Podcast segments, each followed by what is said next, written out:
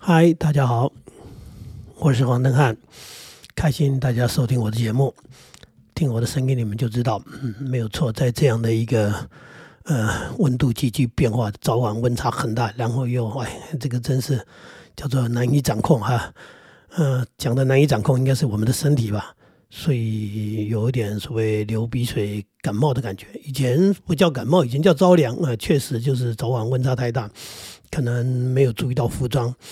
结果，呃，结果不得不哈，但是还是要面对。嗯，在讲这个叫做气候的变化，我们在讲说这个应该在讲说这个这个这个这怎么会改变这么大呢？地球软化了，然后我们不得不去面对这样的一个气候变迁。其实我们要面对，好像不只是气候变迁了。事实上是整个社会、整个时代都一直在改变。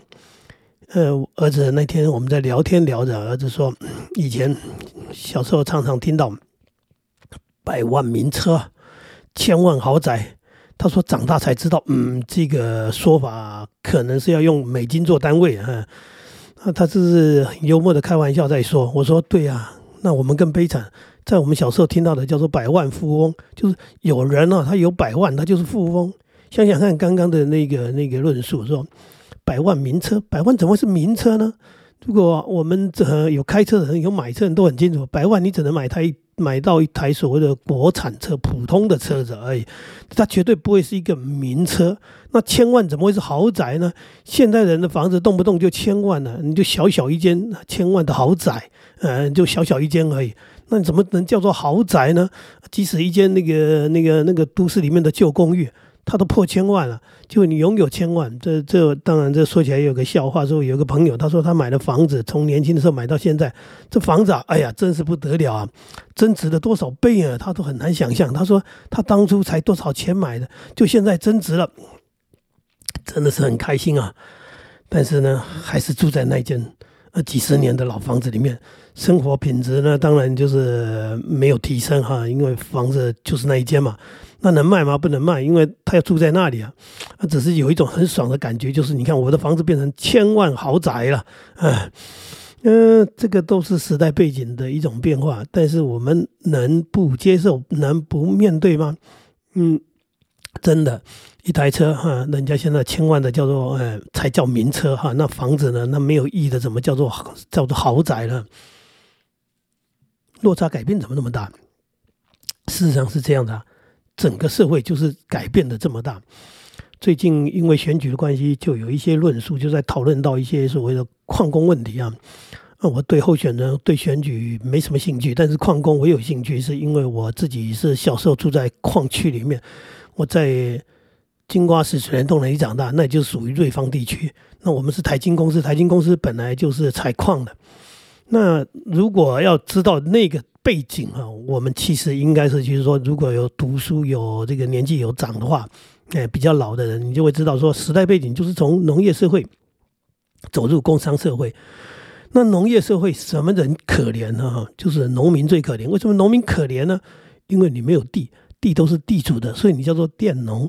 佃农就是你要种。种了呢，地不是你的，然后你要缴租，所以常常很多农夫他种了半天，收成不好，呃的话，那很惨，因为种的还不够缴缴缴给那个地主。那如果收成好，当然你得到的只能温饱。所以当这个农业社会慢慢的改变，进入工商社会，工商社会就是开始有工作了，对，有工作了，那我就不要再做农夫了，我去做什么？当然有人去做，嗯。泥水匠也好，去做各种的这个工人哈，工人呢，因为这是最容易转换的职业。为什么？因为就是劳力换劳力嘛。我本来种田的劳力，我现在呢就去做工，所以开矿去做矿工的。我们那个矿区里面很多的矿工都是来自于佃农，这些种了半天无法让家人吃饱饭的那一些，呃，应该说作为一个一个一个男人，作为一个父亲要养家，发现。能力不够，哎，这时候我有一个机会，我去做工。那做矿工也好，做其他的工也好，就是改变生活一种方式。比农民好不好？当然比农民好。如果没有比农民好，他干嘛要改换，对不对？可是矿工有个问题，就是它风险很高。种田呢，你可能是吃不饱，但是矿工因为有这个灾变的问题，那灾变问题当然也是牵涉到那个年代的开采的技术哈，那那个风险非常高。所以呢，这有一点像说赌命，就是说你要钱，所以你必须付出呃可能的这个高风险的一个状况。那但是呢，因为我们在矿区，我们知道嘛。矿工这个总是就是呃，你不怕招不到人，因为为了钱总是有人来赌命。包含捕鱼那个年代也一样，我们因为也靠海，所以有些同学家里是从事这个呃渔业的，就是去抓鱼的。呃，抓鱼好不好？抓鱼比这个种田可能好一点，因为它的收入会高一点。但是在那个年代，其实也不是非常高。那它同样有风险，就是出海了，如果遇到风浪大变天了，说不定回不来了。那抓的鱼呢，也不像现在的鱼的价钱那么高，因为牵涉到运输问题。你抓的鱼要赶快卖，在海边卖，那它保存很困难啊。不然的话，哈，可能这个这个，就我们讲的说，你即使是好的鱼，它腐烂的就不是什么东西。所以在那个年代，其实是大家都生存不易。那我讲到矿工，是因为选举当中谈到了矿工。那我的同学也有父亲是做矿工的，那他呃就过世了。呃，因为什么矿工灾变，所以我们就看到他们家后来就搬走了。所以我们也可以体会到，因为矿坑那边发生灾变的时候，我们小孩子也去看热闹，看到一块一块白布盖在那里，那就一块又一块，因为不是一个人，那灾变通常死的都是一群人。非常可怕，非常的震撼。那还好，我爸爸不是矿工，我爸爸也是做工。那做工钱多不多？呃，不多，呃，比矿工少。呃，但是这个风险比较低。那我爸爸基本上，呃，他有一个稳定的工作，他也没打算要这个去拼命。所以呢，我们算是安稳的在过日子。那我同学的爸爸做矿工，当然也有人没有过世哈。那这个收入确实比我们家要高，呃，过的生活比我们家要好。那这就是一个时代背景啊！再讲更可笑的一件事情，大家很难想象。我国小校长，我国小的校长，呃，因为我们也认识，为什么？因为他女儿就跟我们同一届，读在我们隔壁班。呃，国小校长家比我们家还穷，什么意思？就是呃，校长的收入比工人还要低。啊，我爸爸是工人，我爸爸不是高级的工人，他是属于低阶工人，他不是那种呃技术很高的或者阶级比较高的领导阶层的，他不是，他是最低阶的工人。但是国小校长的家庭收入比我们工人还要低，为什么？那就是那个时代背景，那个年代军人最低啊，军人那就国家养你，然后呢有很多军人不准结婚，因为他也知道你结婚养不起家，所以他们是要申请。申请申请不过你不能结婚，所以有很多的老军人，他们叫老农民或者叫老二的，他们很多到五六十岁要结婚的是，因为他到那时候才被核准可以结婚。那这个是一个时代的很很难想象的事情啊！说哈结婚也没自由，没错，因为你结了婚，政府知道你养不起啊，就那个钱就是给你在部队里面，部队里面有饭吃嘛，那那一点钱就给你零用钱而已，所以你你你你你干嘛结婚呢？对吧？你怎么能结婚？那同样的那种背景。当中哈，就是说社会慢慢在变化，可是，在那个年代是人人都苦啊，没有几个行业是呃说叫做比较好的。那什么人有钱？地主有钱嘛？农民的这个呃这个当中的对立面就是地主嘛。那刚刚讲的那个开矿的有没有钱？开矿的工人是用命去赌钱。那有没有人有赚到钱？呃，极少。那真正有钱人是矿主。矿主是什么人？就是刚刚刚讲的一些地主啊，他们有了钱，他们会去投资矿业，所以。其实整个人类社会就是这样嘛，权贵哈，所谓的有权的这些有钱的，他们用权跟钱之间，他们一直拥有。那底下阶层呢，你就是这个行业这个工作换来换去，呃，好像不容易出头。当然，矿工的时代后慢慢就过了，因为台湾的开矿到后来就是经济价值不高，因为慢慢时代又变了，是吧？进口的煤矿便宜多了，挖半天挖什么挖啊，对不对？你挖出来卖了没人要了，为什么？因为外面。船运进来都比你便宜啊，所以台湾的煤矿就一片就就全部收光了，矿业可以说是结束了。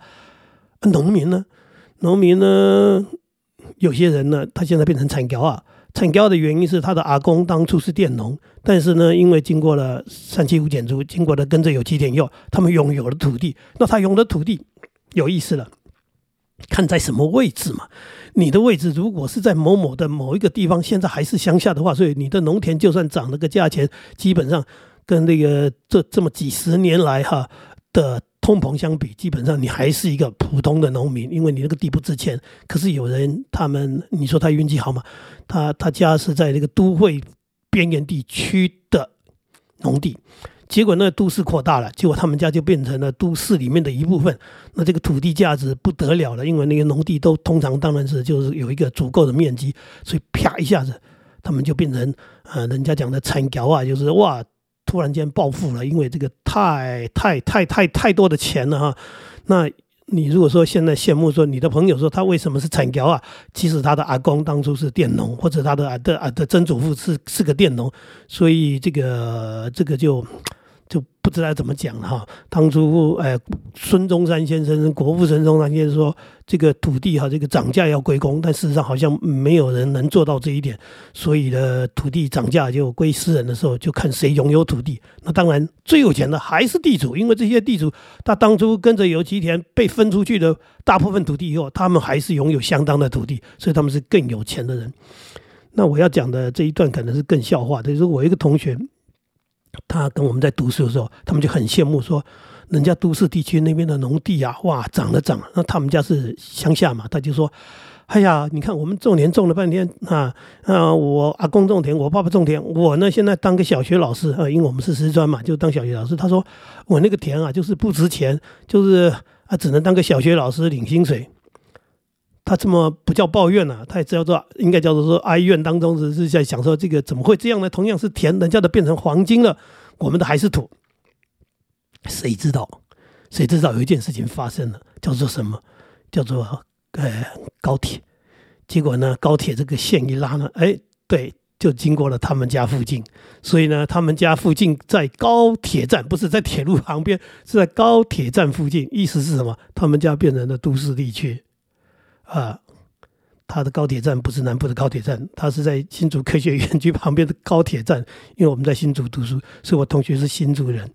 天哪，他就变成惨条啊！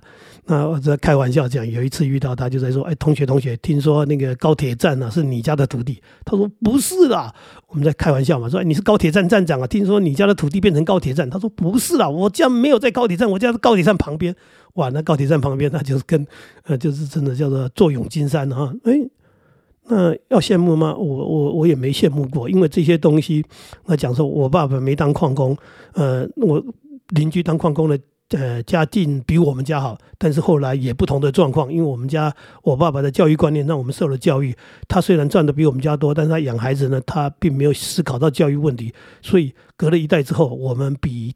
他们要好，那虽然当初他们收入是比我们家高的，那重点来了，刚因为他们家没有发生这个灾变的时候，他们家是不是受受受灾户啊？他不是受难者啊，他没有这个这个死掉嘛，所以说他也是算是幸运的矿工。那但是在那个年代的时候，跟这个年代再比较下来，一路走下来，就是说每一家的发展状况不一样，所以通通要去诉求说谁最可怜的时候。我觉得这个话啊很难去说了，因为除了少数人当初在那个年代是过得比较好的，是富有的，多数人哈，我刚刚讲的农人也好啊，工人也好，呃，即使是当老师的这个公教也好，或者军人也好，都非常非常的穷苦啊。那哪一个职业比较高贵？哪一个职业比较伟大？呃，其实你要讲说为国为民，我不敢这么说。军人他们可能是为国为民啊，因为 他们很可怜，国家养他们，他们也被国家控制。多数人工作都是图一份温饱，都只是为了赚钱养家。今天你捕鱼也好，你种田也好，你下矿坑也好，你是当老师也好，通通啊，对你做个小生意啊，通通只是为了养家而已。那你说哪一个职业比较高贵？那我们的那个当老师的人，这些同学们就说，我们老师是最伟大的，是清高的，是奉献的。我们我教育英才，呃，我从来也不这么想。老师真的很棒，但是其他行业的人也很棒，因为他们光为了自己家庭的付出、努力、奉献，就是很棒的一个人啊，总比那些喝酒的、赌博的、不顾家的，对不对？比那些人要好太多了。那总是人跟人之间相比。没有办法用那样的去比，尤其时代也不能拿来相比。说这个年代谁最可怜？那这个年代有很多人其实已经不可怜了，那甚至有些人是一变成获利者。刚刚讲的他摇身一变，他当初是穷苦的农民，呃，穷苦的佃农，结果现在呢，他是地主，哎，他是产窑啊。那你要怎样呢？那你说，哎，吐出来吧，这当初这个地也不是你的，所以很恨这个国家的那些地主哈，他们的地被。被征收了，然后给分给农民了。我想他们现在也很可能最恨那个当初把他们土地征收的人。但是我们家正好就是哎没有土地的工人，我们也没去感受到被征收，也没感受到得得到的什么利益，一切就是靠自己。我倒觉得这样活的还蛮踏实的。然后，当我们的每一个兄弟啊，就是我爸爸把我们的这些孩子养的都还不错，受了教育以后，当然没有飞黄腾达，没有当医生，没有当法官，没有变成博士，但是我们都安居乐业。我觉得，其实我们就是社会中的一小部分。那我们自己能够站稳脚，我觉得已经是非常的开心了啊，或者应该讲说，已经是非常的幸福了。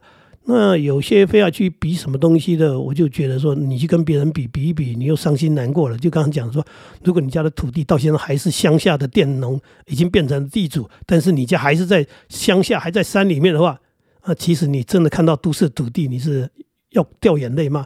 那或者说，你应该很庆幸说你拥有土地。那我真的不知道该怎么说，我只能说。没有百万富翁了，百万是穷人，所以呢，我们也不用特别讲自己是伟大的，或者自己是怎么样。如果你过得去，你过得好，我祝福你；如果你过不好，我也不知道怎么办，因为我也不是政府，呃，我也呃只能做我能做的事情。我现在能说的就是说话，如果能够给你点安慰，给你点帮，提供你一些思考的话，我倒觉得那就是我能做的事情，呃。今天在这样的一个鼻音当中跟大家讲话，呃，如果你还 喜欢我说的内容的话，理解我所说的所谓时代的改变那种差别的话，那你就会理解，真的是每个行业都很了不起。那也不用自我标榜，我们的是工作是最高贵的。即使即使即使你没有很很累，都没有做到办事，但是我相信你的工作仍然是社会上需要的，不然的话，它早就不存在了，不是吗？啊？嗯，再见喽，拜拜。